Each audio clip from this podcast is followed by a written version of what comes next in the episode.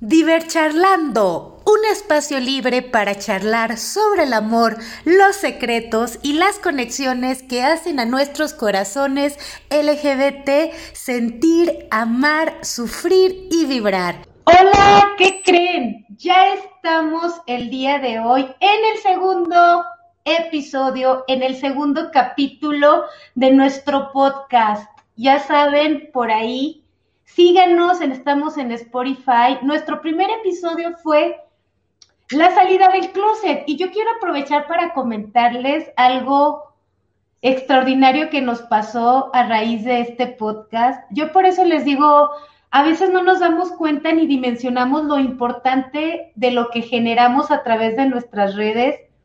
Tuve la oportunidad de estar en una reunión y se me acercó una chavita de 12 años, bueno, de hecho no se me acercó la chavita de 12 años, se me acercó su mamá, se me acercó su mamá y me dijo, eh, ¿tú, tienes, una página, ¿Tú, tú haces como videos o algo y yo, y me dijo de diversidad sexual y yo, ah, sí, lanzamos un podcast y estuvimos hablando de la salida del closet. Entonces ella me dice, lo que pasa es que mi niña vio el, podcast, o sea, vio la transmisión y me acaba de decir que ella es lesbiana, o sea, la niña de 12 años.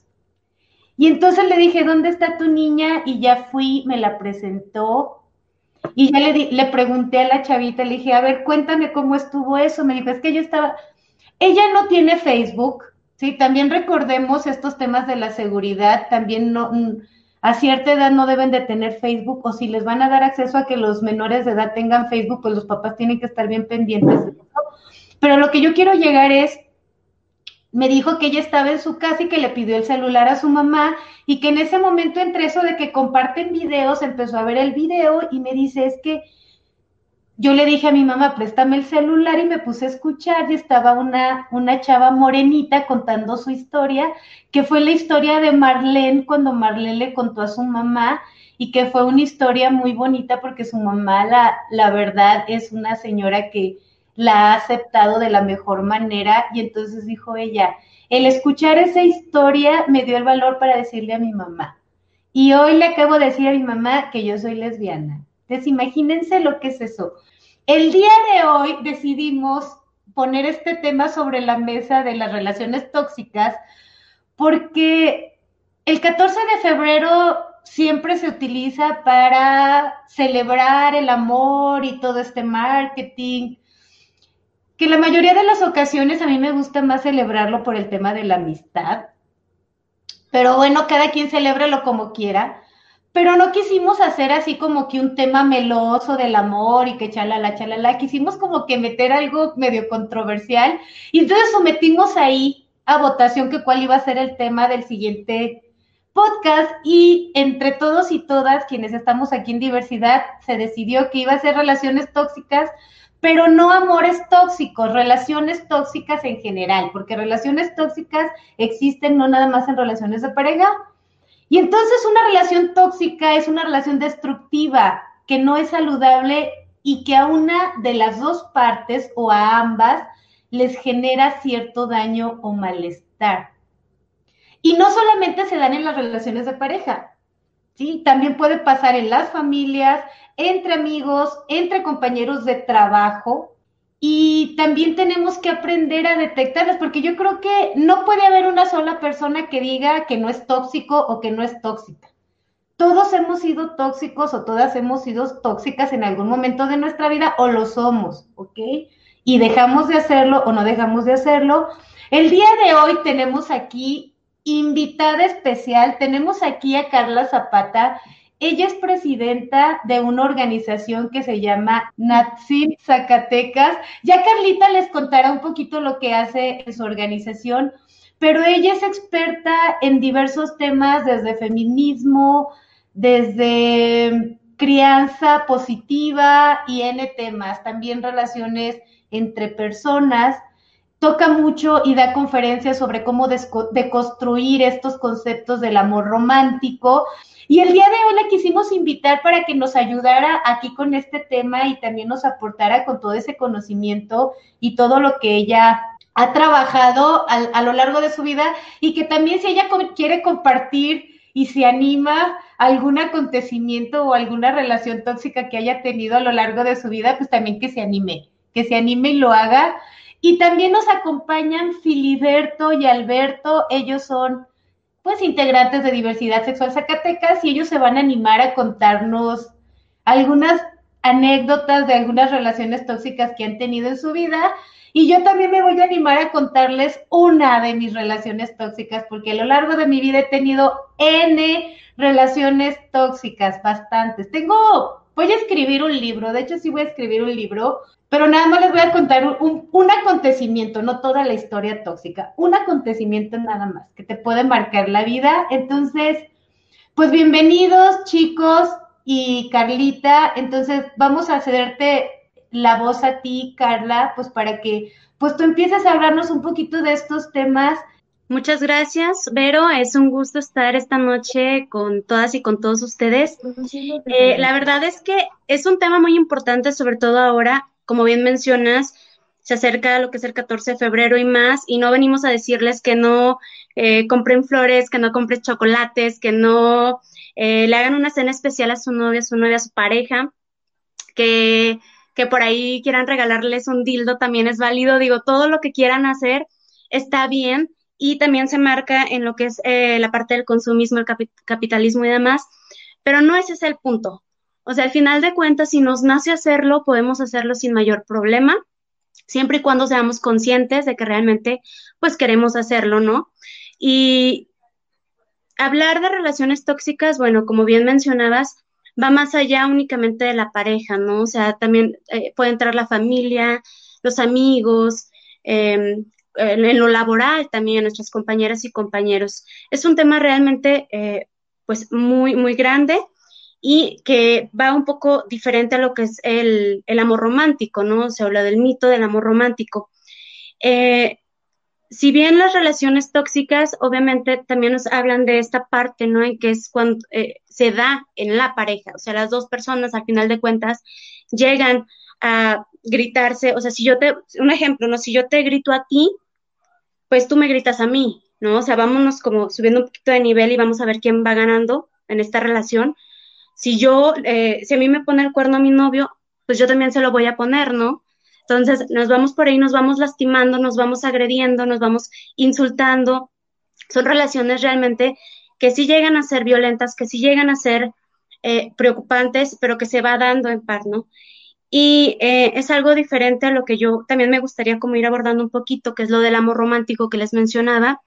Y me gusta mucho citar a una de mis escritoras favoritas y quien es una doctora que se ha especializado a lo largo de su trayectoria en lo que es el amor romántico, ella es Coral Herrera y ella señala el amor romántico como una construcción sociocultural, un relato que está inserto en la cultura y que ha ido variando ¿no? a lo largo eh, de las etapas históricas, pero que se perfiló específicamente en el siglo XIX con el romanticismo.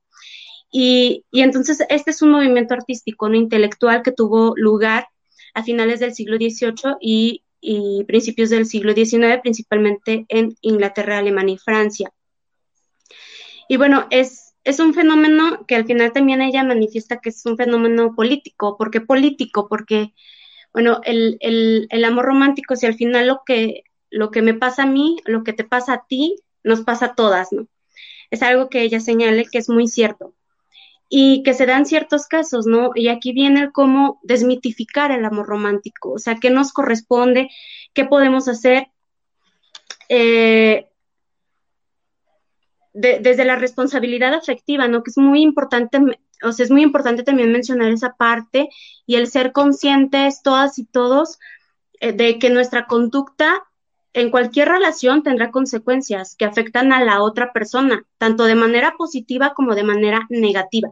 Y no sé si han visto un, meme, una imagen que es muy frecuente que de pronto encontramos, y es que no existen relaciones libres sin responsabilidad afectiva. Y eso es muy cierto, hay que tenerlo muy presentes y hay que ser muy conscientes en ese punto, ¿no? se aclara el vínculo con la responsabilidad afectiva, se potencia la empatía, pero también la comunicación, la sinceridad, se logran acuerdos y no se generan falsas expectativas. O sea, ¿qué es lo que nosotros, nosotras y nosotros de pronto como que esperamos de aquella persona, ¿no? O sea, queremos todo de esa persona o lo ponemos hasta arriba, porque tenemos un, empezamos a idealizar cómo queremos que sea la otra persona con nosotras y con nosotros.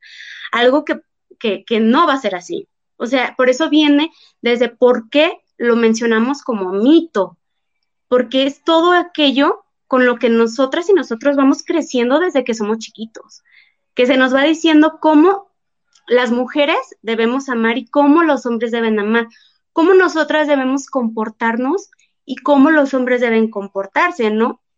O sea, desde asignarle al género un color. O sea, las niñas de rosa, los niños de azul, las niñas son tiernas y las, eh, las niñas sí pueden llorar, pero los niños no. Y ojo, esto es algo bien importante y nosotros siempre hacemos énfasis en esto, porque desde primera infancia y desde que los niños son chiquitos, es muy importante a los varones, como madre de varón también lo digo, que lloren, sí se vale que lloren porque tienen sentimientos, porque son personas y porque pueden crecer sabiendo que pueden llorar. O sea, les empezamos a reprimir diciendo es que tú no puedes llorar, los hombres no lloran.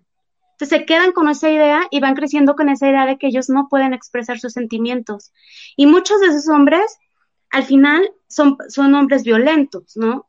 O son hombres que están realmente muy eh, reprimidos de sus emociones. Entonces, eso es algo, pues, muy importante, ¿no? Es algo que hay que que hay que ir tratando, incluso como todos estos cuentos, ¿no? Que, no, que, nos dicen desde que somos chiquitas y chiquitos, o sea, siempre nosotras vamos creciendo con estos cuentos de Cenicienta, de Blancanieves, de las princesas que son rescatadas al final, o sea, ahí nos dicen, es que ustedes mujeres necesitan que la salven, fin. Si ustedes mujeres para tener un final feliz, obviamente tienen que ser rescatadas obviamente, o sea, van a, están como que en un, no sé, a lo mejor en un momento eh, triste, pero al final todo, todo va a estar muy, muy bien o todo va a ser magnífico y vas a tener todo lo mejor. Y no es así.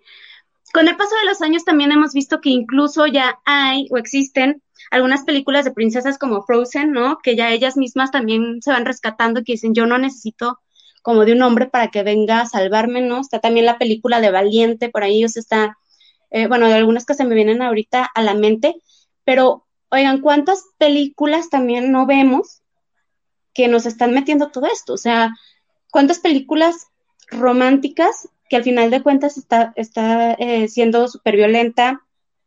Tenemos Diario de una Pasión, ¿no? Por ahí también. Tenemos Tres metros sobre el cielo que se me viene. Si están por ahí, si escuchan, pongan a las películas que para ustedes también, eh, pues han sido como, como que de pronto estamos todas viendo muy, muy emocionadas y después nos damos cuenta, analizamos y decimos, Dios, es súper violento. O sea, estamos viendo cómo a la chica, no me acuerdo cómo se llama, no sé si ustedes me pueden recordar, una película muy reciente en Netflix, 365 días, no me acuerdo algo así, bueno, de la chica que, que, que es mm, eh, privada de su libertad, bueno, al final se enamora, ¿no? Del tipo.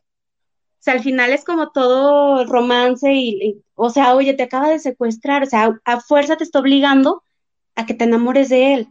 Y las cosas no son así, ¿no? O sea, son, algunos, pues, muy pequeños ejemplos. Y un chorro de frases y un chorro de mitos que también podemos ver. El amor todo lo puede, ¿no? ¿Sería capaz de dejarlo todo por él? ¿Sería capaz de dejarlo todo por ella? O pase lo que pase, el amor es incondicional. Pues eso, eso es también, ¿no? otro de los temas. El amor no tiene límites. O sea, el amor no tiene límites y ojo, ¿no? Es, eso es algo porque va ligado al el amor todo lo justifica. Y entonces, ¿a dónde nos vamos? O sea, el amor, el amor todo lo justifica.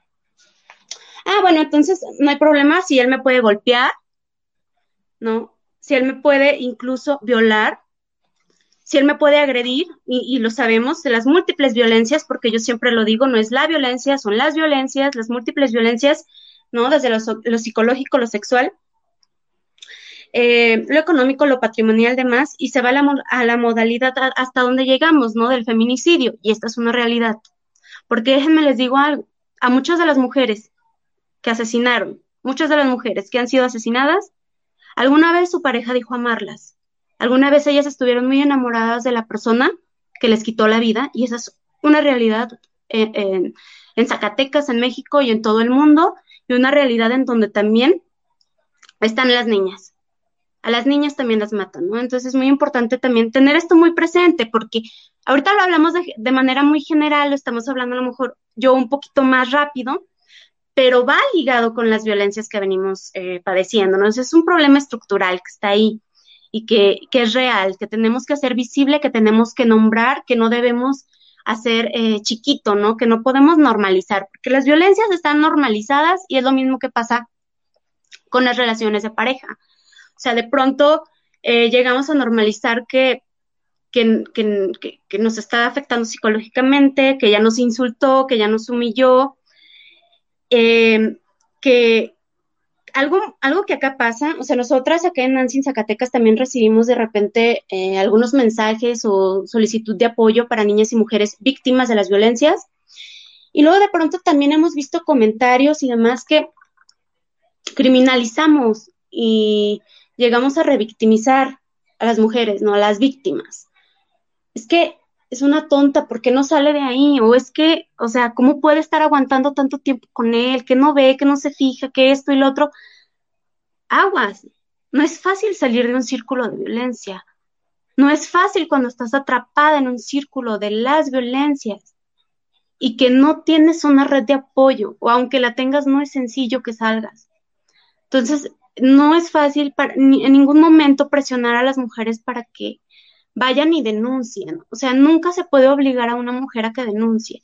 Le podemos decir, la podemos orientar, le podemos dar una mano eh, y decirle, nosotras te vamos a acompañar, te vamos a, vamos a estar contigo en todo momento para que puedas pasar por este proceso tan difícil. Pero nunca se le va a obligar y entonces es muy difícil que puedan salir de este círculo, ¿no? O sea, de, de las violencias. Y sí lo quería mencionar porque es algo muy recurrente, o sea, es muy recurrente que lleguemos a normalizar las violencias. Otro de los mitos también es, em, espero encontrar a mi media naranja, ¿no? O la media naranja, pues, o sea, pues no la vas a encontrar o quieres encontrar la mitad de algo porque hay que siempre encontrar algo completo, ¿no? No existen las medias naranjas, o sea, no existe una media persona. Vas a estar con una persona completa y vas a estar con una persona con la que tú te sientas bien. Entonces el objetivo y lo que se busca sobre todo es ir deconstruyendo, ¿no? Todos estos mitos y vamos haciendo relaciones sanas, ¿no? O sea, relaciones amorosas, relaciones en donde nosotras y nosotros seamos felices. Si, somos, si estamos felices, estamos eh, seguras y seguros con nosotros, eh, vamos a dar el primer paso. Y también algo muy importante, o sea, es parte del autocuidado, o sea, es algo que también desde el feminismo se, viene manejando, es, el autocuidado. Si no empezamos y, a, amarnos a nosotras mismas, a nosotros mismos, no podemos amar a alguien más, o sea, si no nos valoramos, si no nos queremos, si no nos cuidamos, entonces es muy difícil que podamos eh, como dar ese paso, ¿no? Entonces, eh, algo también muy recurrente es el de, ay, no, pues es que él no, no, es que no me quiere, no, no, no, esa persona no me quiere. Bueno, pues no te quiere y next, ¿no? O sea, y es muy difícil, es muy difícil como entender esa parte de, de, de, a ver, espérate, ¿no? Primero, no podemos obligar nunca, nunca, nunca a una persona a que nos quiera. O sea, eso va a ser difícil, lo tenemos que ir analizando, tenemos que ir como carburando esa parte, pero jamás vamos a poder obligar a alguien a que esté con nosotras y con nosotros. Y entonces, eso, eso es muy, muy importante que tenemos que hacer. Eh, algo también que se da mucho, ¿no? O sea, como la parte de, no, si está conmigo, yo sí voy a hacer que cambie. O sea, conmigo va a cambiar y va a ser diferente, en serio. O sea, ahora sí que conmigo. O sea, sí es medio así, asá, pero no, o sea, conmigo va a estar bien, o sea, va a cambiar todo. ¿no? Y pues podemos llegar a imaginar, ¿no? A idealizar que esa persona va a cambiar de manera mágica, ¿no? O sea, de la noche a la mañana esa persona ya va a cambiar porque nosotras vamos a dar todo para que sea así, ¿no? O, o que una persona va a llegar a salvarnos de repente o viceversa.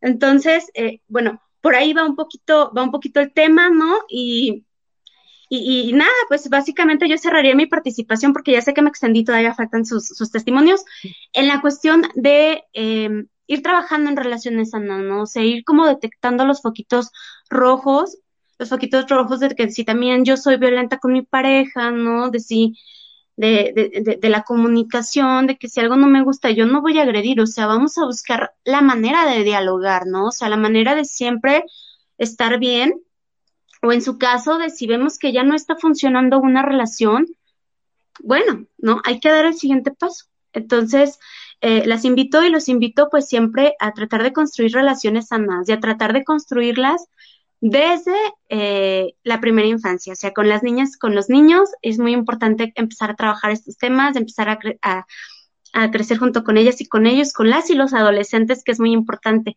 Eh, entonces yo pues aquí le corto, Vero, y, igual y pues ahorita seguimos platicando. Yo no soy experta en estos temas de las relaciones perfectas porque no, también fui muy tóxica y tuve relaciones muy tóxicas. No voy a quemar gente porque si lo que están esperando es que yo queme gente y de, y de nombres, no los voy a dar porque soy una dama y las damas no tenemos memoria. ¿Qué creemos que es el amor o qué consideramos que es el amor? Yo a muchas personas siempre les hago esa pregunta, ¿para ti qué es el amor? ¿O cómo, cómo, cómo, crees tú que sería una relación perfecta para ti? Aunque lo tienes que decir relación perfecta, nunca vas a tener la relación perfecta, pero también siempre debe existir la sinceridad porque todos los defectos. Entonces, eh, en la medida en que tú seas sincera y le digas a las personas lo que quieres de la otra persona y la persona está de acuerdo en entrarle bajo esas condiciones, yo creo que ya ahí estás estableciendo acuerdos, porque las relaciones también son acuerdos. Y nada de que tú me empezaste a decir que, esto iba a ser para toda la vida y luego les elevas y les construyes estos o se construyen estos castillos en el aire y luego te das cuenta que todo eran mentiras, ¿no? O que nada más te endulzaron el oído para obtener algo. Pues yo creo que una relación debe de centrarse en, en la honestidad y el respeto. Yo pienso que a lo mejor alguien puede decir, mi relación no es tóxica, pero yo creo que entre, entre todo lo que tenemos, tenemos que tener un, un cierto porcentaje de toxicidad porque no puede haber una relación que sea 100% perfecta, no existe. Yo creo que ahí sí ya sería como algo que yo creo que no, no existiría, pero pues yo me gustaría más empezar a escuchar estos testimonios. Gracias, Carlita, por, por estar aquí. Quédate aquí para que nos sigamos charlando contigo. ¿Quién empieza, Filiberto o Alberto? Ustedes bueno, Antes de empezar, eh, creo que sí es importante también tener claro que este, justo como dice Carla, luego este, crecemos con idealizaciones del amor, idealizaciones de cómo llevar una relación. Y que bueno, este, justo la comunicación también es fundamental para este, llevar y que crezca una relación también. Entonces, eh, pues también es importante recalcar eh, la importancia de tener salud mental y que también cuidemos esta salud mental en pareja y que pues cuando sea necesario podamos asistir justo a terapia de pareja y poder solucionar cuando sea posible, porque en ocasiones ya hay relaciones que me parece que justamente llegan a un grado de toxicidad que pues ya no hay un arreglo más que darle un fin y qué mejor que darle un buen fin a esa relación, ¿no? Definitivamente creo que eh, en general lo peor que puede llegar a ser la relación tóxica es justo crear una dependencia en la persona, ¿no? Una sobre la otra. Eh, justo como mencionabas, no solo es en parejas de, eh, de amor, sino también de amistad, eh, relaciones laborales, donde pues con tal de tener a las personas a gusto, de tener a la persona tranquila, en paz y cerca, pues uno hace todo por tenerla ahí, ¿no? Creo que sería una de las cosas que más cercanas he tenido y que me parece que sí es como eh, algo muy visible, ¿no? En este, en este tipo de relaciones, donde no importa lo que haga, pues, yo tengo que estar ahí y tengo que ayudar, tengo que hacer todo, ¿no? ¿Te consideras tóxico? ¿Tú? ¿Tú te consideras tóxico? No, pero me parece que eh, podríamos tener, no sé, creo que en algún momento de la vida podemos tener como episodios, podríamos llamarle, pero no, creo que definitivamente no. De, de, de llevar relaciones, eh, justo es la comunicación y los acuerdos. Y mientras los acuerdos sean este, bajo consentimiento de los dos, creo que no habría pues eh, una transgresión a, a esa relación. Ah, que a fin de cuentas aquí también tengo que decir algo. Beto es muy joven. También ya durante toda nuestra vida, o sea, o sea, Beto es muy joven. Entonces, si yo te pregunto, ¿cuántas parejas sentimentales has tenido en tu vida? ¿Cuántas me dirías? Creo que cuatro, bien, así cuatro. Y actualmente pues llevo seis con, con la actual. Entonces, bueno, si, si le preguntáramos a otra persona que ha tenido yo creo que ese número sería más exponencial, pero a mí no me pregunten porque eso yo no se los voy a decir. Gracias, Beto, por, por aportarnos esto y, vamos a escuchar a Philly, vamos a escuchar a Philly y luego yo les comento un, un episodio bien tóxico en mi vida, porque eso sí fue bien tóxico. Yo creo que caemos en el error bíblico de decir el amor todo lo soporta, todo lo cree, todo lo aguanta, todo, todo lo hace el amor. ¿verdad? Y yo creo que es de ahí que partimos en decir, pues soporto que haga esto, tolero que haga esto, acepto que haga esto. Entonces, como decía Carla, a partir de idealizar a la persona, de tenerla, porque nos idealizamos, o sea, cometemos el error de decir, es así, es allá, le gusta esto, le gusta aquello, es bien bonito, es bien lindo, le encanta lo que yo le digo, o sea, que es lo que nosotros nos creemos que la otra persona está sintiendo y en verdad no es eso. Yo aprendí mucho de un libro que se llama La levedad del ser de Milán Kundera, donde yo en mi parte lo entendí que todo en la vida es un negocio. Estemos donde estemos, todo es un negocio. Para recibir hay que dar. Y a la persona que le damos, pues también hay que, ella va a querer darnos para poder recibir. Entonces, yo en una relación, yo creo que en cierto modo yo fui el tóxico, así me considerar yo, juzguelo usted. Porque yo era muy egoísta, o sea, tenía 20 años, 21, y pues desde los 18 pues era de trabajar y pues tener ya un ingreso, digámoslo así. Entonces yo me sentía con el poder. Para esto pues hice una ligera investigación sobre lo que es ser tóxico. Y pues estuve analizando diferentes cualidades o no cualidades que tiene una persona tóxica. Y entre ellos, pues está una autoridad excesiva. O sea, yo me sentía con el derecho de decir, tú no haces esto aunque yo lo haga. ¿Verdad? Sobre, de decir, o sea, las circunstancias son así, pero si yo salgo, tú no sales. Si yo me voy con mis amigos, tú no vas con tus amigos. Otro punto es la sobreprotección.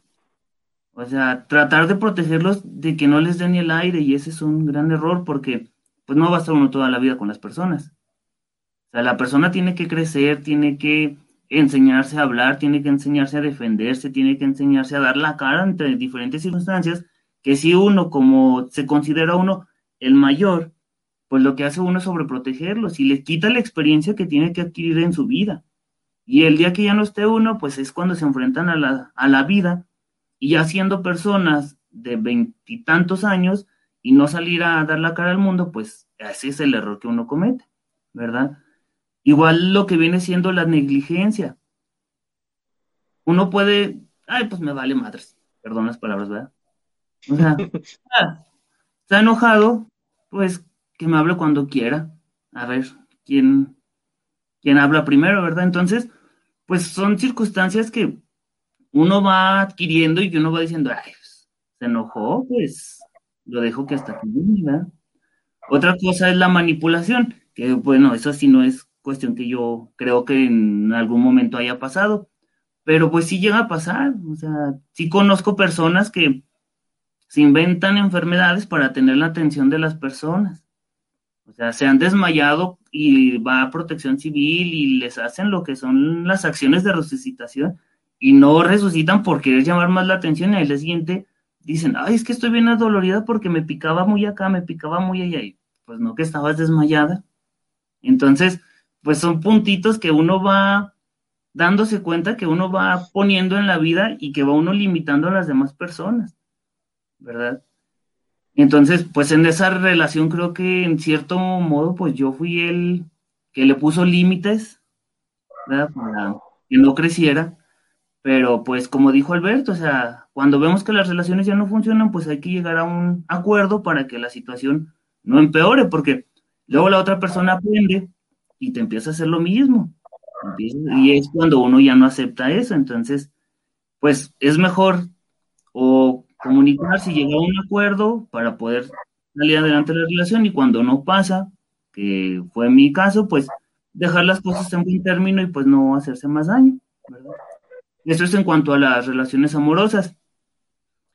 Y en cuanto a relaciones familiares, pues desgraciadamente hay personas que abusan de la posición en la que se encuentra otra persona. A esto me refiero porque hay personas que, digamos que trabajan en sector salud, ¿verdad? Y siempre, siempre, siempre, siempre que otra persona se le atora, ahí está. Y consígueme una cita, y consígueme un medicamento, y consígueme esto, y consígueme aquello. Y en ningún momento le preguntan a la persona, ¿cómo estás? ¿Qué requieres? ¿Qué te hace falta? O sea, otra cosa de la vida, ¿no? O preguntarte cualquier otro día saludarte. Ah, pero ya se enfermó el niño, pues órale. Consígueme una cita, consígueme esto. Una situación muy curiosa que me pasó con una persona fue que yo trabajaba todavía en el hospital de la mujer y me habla en la madrugada y me dice, oye, es que creo que tuve un aborto. Yo dije, ¿cómo crees? Dice, sí. Ya me mandó foto de algo de sangre ahí. Le digo, no, pues deja, voy al hospital de la mujer. Le digo, ahí te veo. Tú vives más cerca. Le digo, yo no tardo. Ya llegué al hospital, entro con un médico. Le digo, oiga, dame el favor de checar a tal persona. Ya me dice el doctor, sí, claro. Dice, ¿qué pasó? Le digo, pues creo que tuvo un aborto. Entra la persona. La persona tiene 40 años. Su hijo, el más chico, para ese entonces tendría unos 10, 12 años más o menos. Entra el doctor y sale el doctor y sale ya con la persona y la persona se me queda viendo media rara. Y yo dije, ¿sabe qué pasa? Le digo al doctor, ¿qué pasó? Y me dice, no andes quemando favores que algún día tú puedes ocupar. Dice, la persona con la que tú trajiste, desde que nació su último hijo, le hicieron la OVH.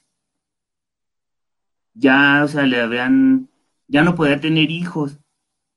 Y pues es una persona que ha sido tan manipuladora en toda la vida de todos lo que la rodeamos, que se ha inventado enfermedades, se ha inventado sin fin de cosas, pues para llamar la atención. Últimamente ya se ha calmado, ¿verdad? Y qué bueno, porque pues las circunstancias no están para estar yendo a hospitales tan seguido.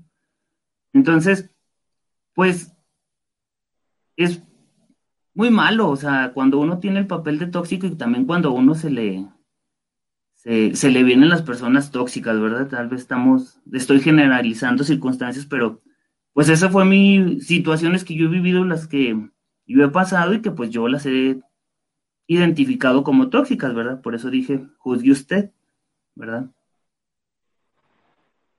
Gracias, Fili. Y, yo, yo, yo, quisiera comentarles un poco que nos pasa a las mujeres que tenemos tantas ocupaciones. O sea, yo creo que lo más tóxico que puede haber es que tu pareja te esté mandando mensajes. De hecho, esto, esto lo voy a retomar porque Lili Saucedo nos comentó que ella estuvo en una relación tóxica donde querían controlar su vida y la estaban hablando cada cinco minutos para saber dónde está. Yo creo que lo más tóxico también que puede haber es tener una pareja que te esté marcando a cada rato, que te esté mandando mensajes a cada rato, que te esté pidiendo hasta... Hay, hay, hay personas tan tóxicas que hasta la ubicación geográfica de dónde estás. A mí no me ha pasado hasta ese nivel, pero hay gente que sí está a ese nivel. O les ponen ahí las aplicaciones en los celulares para estar siguiendo a las personas y monitoreando a las personas. Yo creo que eso sí ya es un tema bastante tóxico y que está relacionado con una falta de confianza. Entre miles de historias que yo pudiera contar de mis relaciones tóxicas del pasado. Hay una que, que sí yo dije, esto sí ya está bien loco porque tuve una pareja que una vez, yo, yo recuerdo mucho porque fue un trauma que me costó mucho quitarlo y no voy a, no voy a quemar a la persona. Y yo me acuerdo que, que era tan celosa y tan posesiva, pero así de, no manches, así de, ¿por qué te volteó a ver? ¿Por qué esto? O sea, y, era medio violenta también la chava porque me, hay que decirlo, yo creo que lo peor que te puede pasar en una relación es la violencia y los golpes. O sea, yo creo que cuando ya hay golpes en una relación ya es la alerta más, más grande que puede haber. Y pues sí, o sea, sí había jaloneos y todo, cachetadones, pero una vez estuvo, yo creo que fue de, de, lo más fuerte, porque yo recuerdo que yo estaba dormida, o sea, yo me acuerdo que yo estaba dormida y me despertó con un cachetadón, o sea, me despertó con un cachetadón. Me quiero por... Me despertó con el cachetadón y me empezó a reclamar no sé qué de no sé qué otra persona. Pero les juro que, bueno, entre, fue, fue una de las razones por las que yo dije ya adiós a, la, a hasta la vista y, y, no me interesa si tú sigues de loca, porque aparte era toda una loca porque me, me rayó el carro, le echó aceite de carro, hacía todo el carro, o sea, aceite de, de auto, así lo vació todo mi coche, así todo y, eso no se quita, o sea, navajazos en las llantas del coche, o sea, cosas de ese tipo de toxicidad. Pero lo peor de todo eso es que quedó el trauma y yo ya no dormía, o sea, yo me dormía y me despertaba, o sea, yo me dormía con miedo porque me acordaba y, estaba así como con miedo de que, de, sentir que alguien me despertara con un cachetadón. Y se los digo que literal fue algo que yo tuve que trabajar para poder dormir. Y no estoy diciendo porque yo haya sido una perita en dulce, ni yo haya sido totalmente inocente, ¿sí? Yo creo que también yo generé muchas de esas situaciones, también lo acepto, pero yo creo que nada, nada, nada justifica la violencia. Independientemente de cualquier cosa, nada debe de justificar la violencia. Yo sé que es complicado tener una relación que funcione a la perfección, pero sí tiene que tener que ver con la comunicación, con decirnos realmente lo que esperamos de la relación, que nos diga, sabes que le estás regando y no aguantarnos las cosas, porque en el momento en que ya no aguantamos y explotamos es cuando empezamos a aventar todo. Porque no decimos lo que nos molesta, sino que nos esperamos hasta que ya nos llenaron el buche de piedritas y entonces aventamos todas las quejas de lo que me hiciste hace seis meses, lo que me hiciste hace 15 días, lo que me hiciste. Entonces yo creo que si algo nos empieza a molestar, hay que decirlo, o sea, no me hables así, ¿por qué no me pediste las cosas de buena manera? ¿Sí?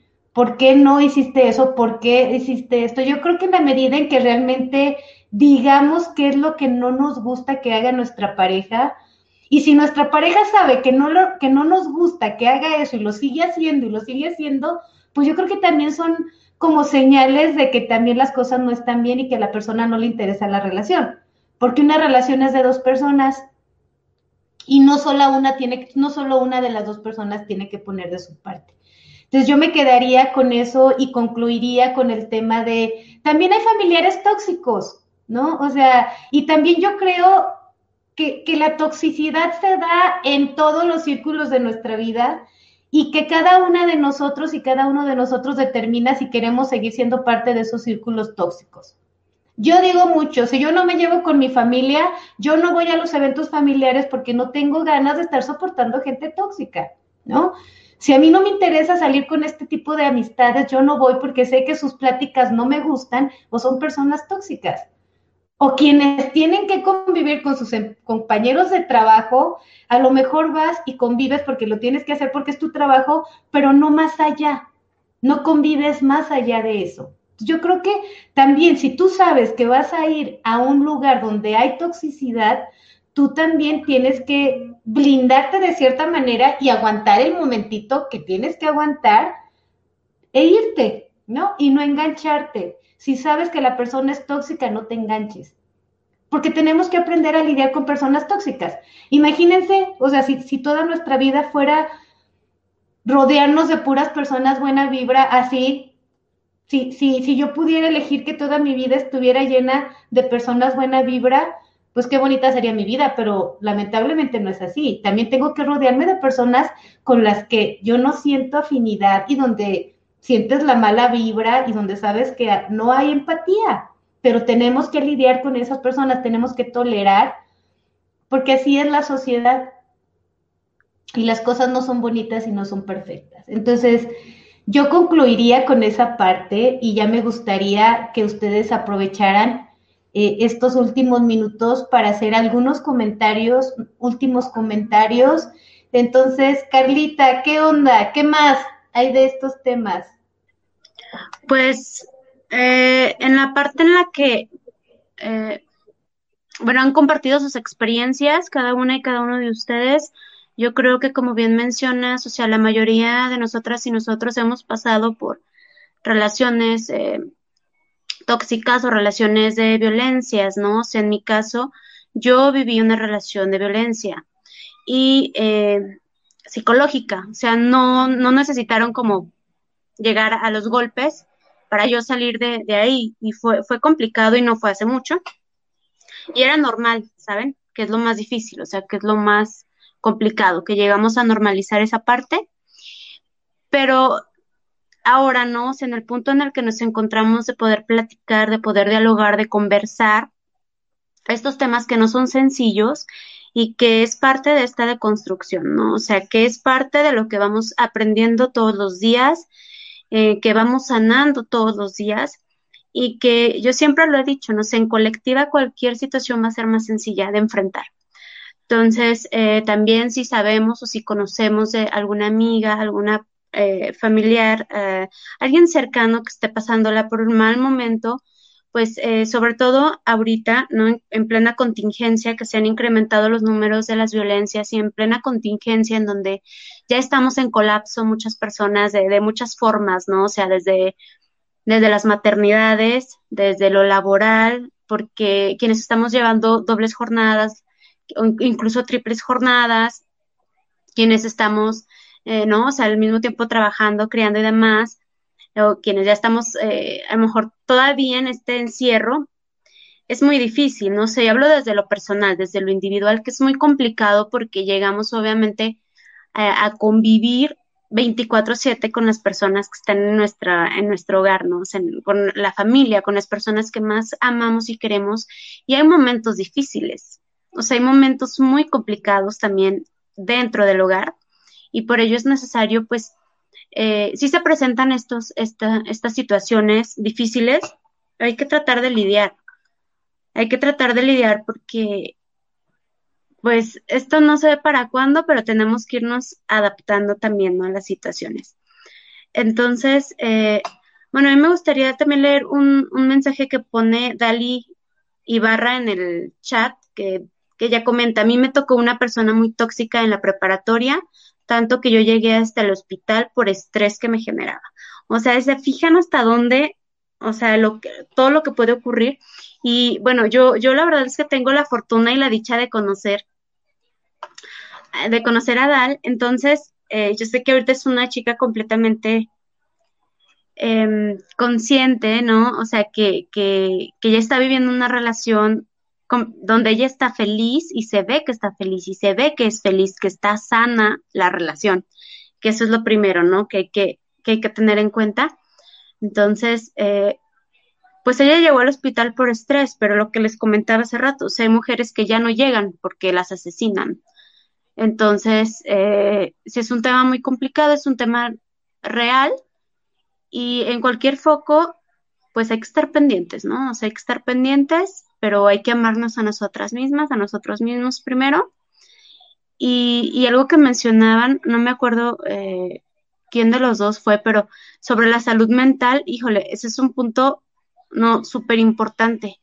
O sea, si no hay salud mental, pues no va a haber muchas cosas, ¿no? O sea, no va a haber nada. Entonces, eh, es un tema muy importante que, que, que nuestra salud mental vale mucho. Y estar bien nosotras y nosotros vale más.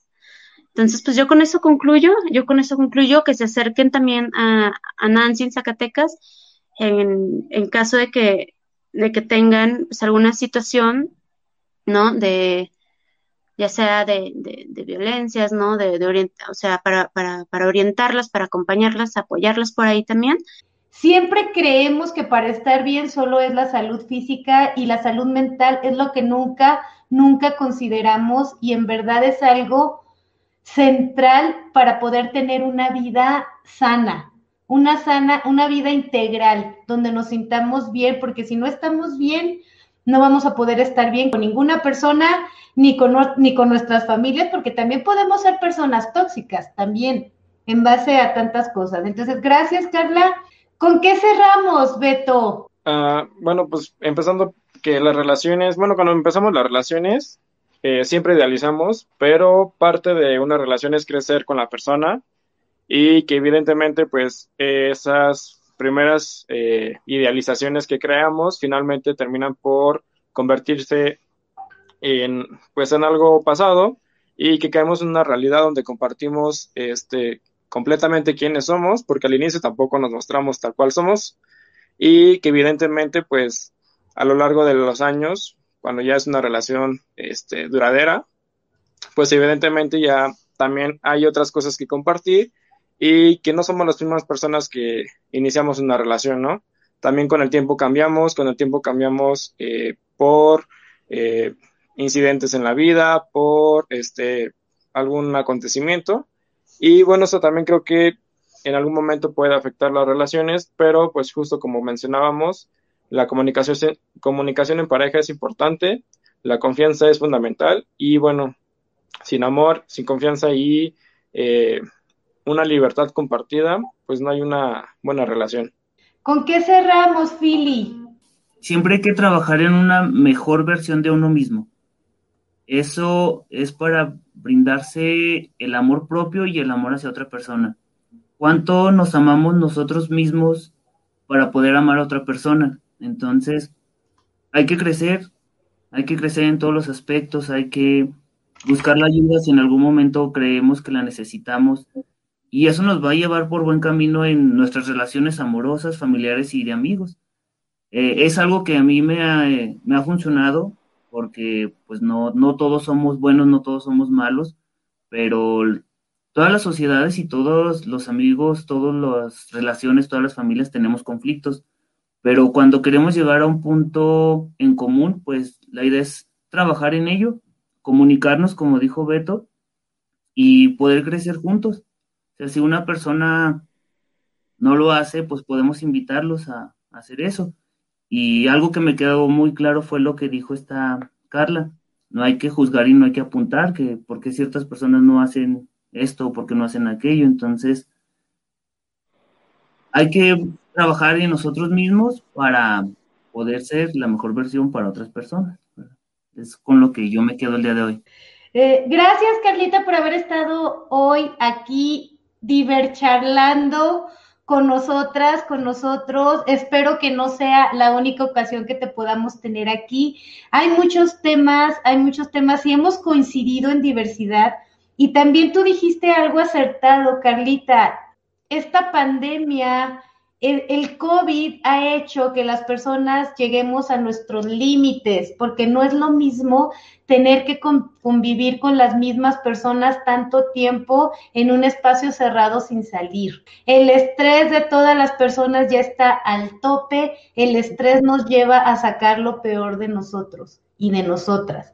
Y cada ser humano tiene una bonita versión y tenemos la peor versión. Entonces hay personas que tienen la la facilidad de sacarnos de quicio y que tengan nuestra peor versión. Y hay personas que tienen esa, esas cualidades de, de sacar la mejor versión también de nosotras. Entonces, también si yo quiero tener la mejor versión de las personas, yo tengo que conducirme de la mejor, con mi mejor versión como persona. Si yo quiero sacar lo peor de las personas, pues entonces yo voy a sacar lo peor de que yo puedo ser, porque todas las personas podemos sacar, podemos ser muy buenas o podemos ser muy malas. Entonces, en la medida en que cada quien se conduzca, en esa medida vamos a obtener lo que vamos a obtener de las personas.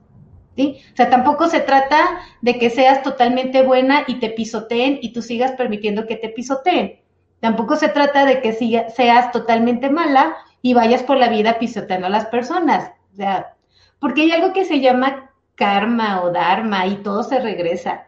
Creemos que cuando hacemos cosas malas no nos va a pasar nada, pero les juro que lo pagamos y lo pagamos lo doble y lo triple. Entonces, mejor tratemos de tener relaciones bonitas, pero bonitas en la medida en que nosotras y nosotros también podemos dar eso, que nosotros podemos dar algo bonito para recibir algo bonito. Entonces, pues ahora sí, disfruten el 14 de febrero, como lo quieran disfrutar, si lo quieren disfrutar festejándolo con regalos, con globos, con chocolates, con dulces, si lo quieren despertar con sus amigos, con sus amigas, si no quieren hacer nada, si no quieren disfrutar nada, si no quieren celebrar nada, hagan lo que quieran, pero a fin de cuentas, pues, ¿para qué estamos en esta vida? Yo creo que estamos en esta vida para ser felices.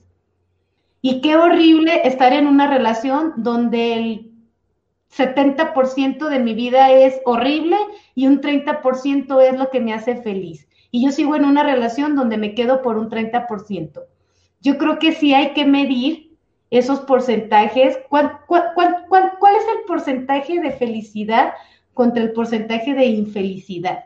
Y si tu porcentaje de infelicidad es mayor que el de felicidad, yo creo que ahí tenemos que pensar que algo está pasando y no culpar a la otra persona, sino realmente pensar en nosotros mismos y buscar ayuda, ¿no? Buscar ayuda para salir, porque no es fácil salir, porque nosotros podemos ver desde afuera, como dicen eso, ver los toros desde la barrera, podemos ver a lo mejor relaciones tóxicas y podemos opinar y juzgar, pero no sabemos qué está pasando ahí.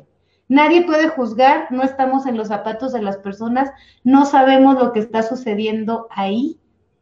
Entonces, pero sí podemos brindar acompañamiento y sí podemos estar ahí mínimamente para escuchar. Yo creo que ya escuchar ya es un es una aliviane para aquellas personas que están pasando por una relación tóxica. Entonces, yo me despido. Gracias por haber estado aquí. Gracias. y que si van a tener eh, sexo consensuado, sea el 14 o cualquier día, siempre sea con protección, ¿no? es un mensaje final, por favor. Cualquier día, pueden hacerlo, no importa. Está muy bien, es válido. Buen, mensaje de Carlita, si van a tener sexo, que sea consensuado y también usen... Seguro. Sexo seguro, sexo protegido. No sean inconscientes, no sean irresponsables también, porque está cañón las enfermedades de transmisión sexual y también pues no está bonito aprovecharse de las personas, ¿no? O sea, no, está bonito aprovecharse de que ya andaba pedita y con permiso. No, eso no violación. Eso es, eso es violación. Probablemente me van a odiar algunas por lo que voy a decir, pero a veces muchas chicas lesbianas critican tanto a los hombres que, que, que, hostigan y acosan a las chicas o, o, hacen ese tipo de prácticas de ponerlas borrachas o esperarse a que estén borrachas para llevárselas a la cama o tener una relación sexual así, que a fin de cuentas es violación, pero también hay muchas chavas lesbianas que lo hacen. Y no porque sean mujeres, no es violación, también es violación. No porque sean mujeres, también crean que es, válido que hagan eso. Entonces yo creo que si no queremos, si tanto criticamos es este machismo y estas conductas patriarcales, violentas, ¿por qué todavía existen mujeres que lo replican? Y todavía se sienten orgullosas de haberlo hecho. Entonces, pues también, chicas, no hagamos ese tipo de cosas porque nos vemos peor que los hombres. Gracias, Carlita, por habernos aportado este comentario. Si es cierto, es importante. Nunca podemos forzar a una persona a hacer algo. Así como dijo Carla, no podemos obligar a que alguien nos quiera, tampoco debemos obligar a que una persona tenga relaciones sexuales con nosotros si no quiere tenerlas. ¿Ok? Entonces, respetémonos, respetémonos y evitemos meternos en problemas. ¿Sale? Gracias, bonita noche. Disfruten su noche, disfruten su fin de semana. Y recuerden que amor es amor.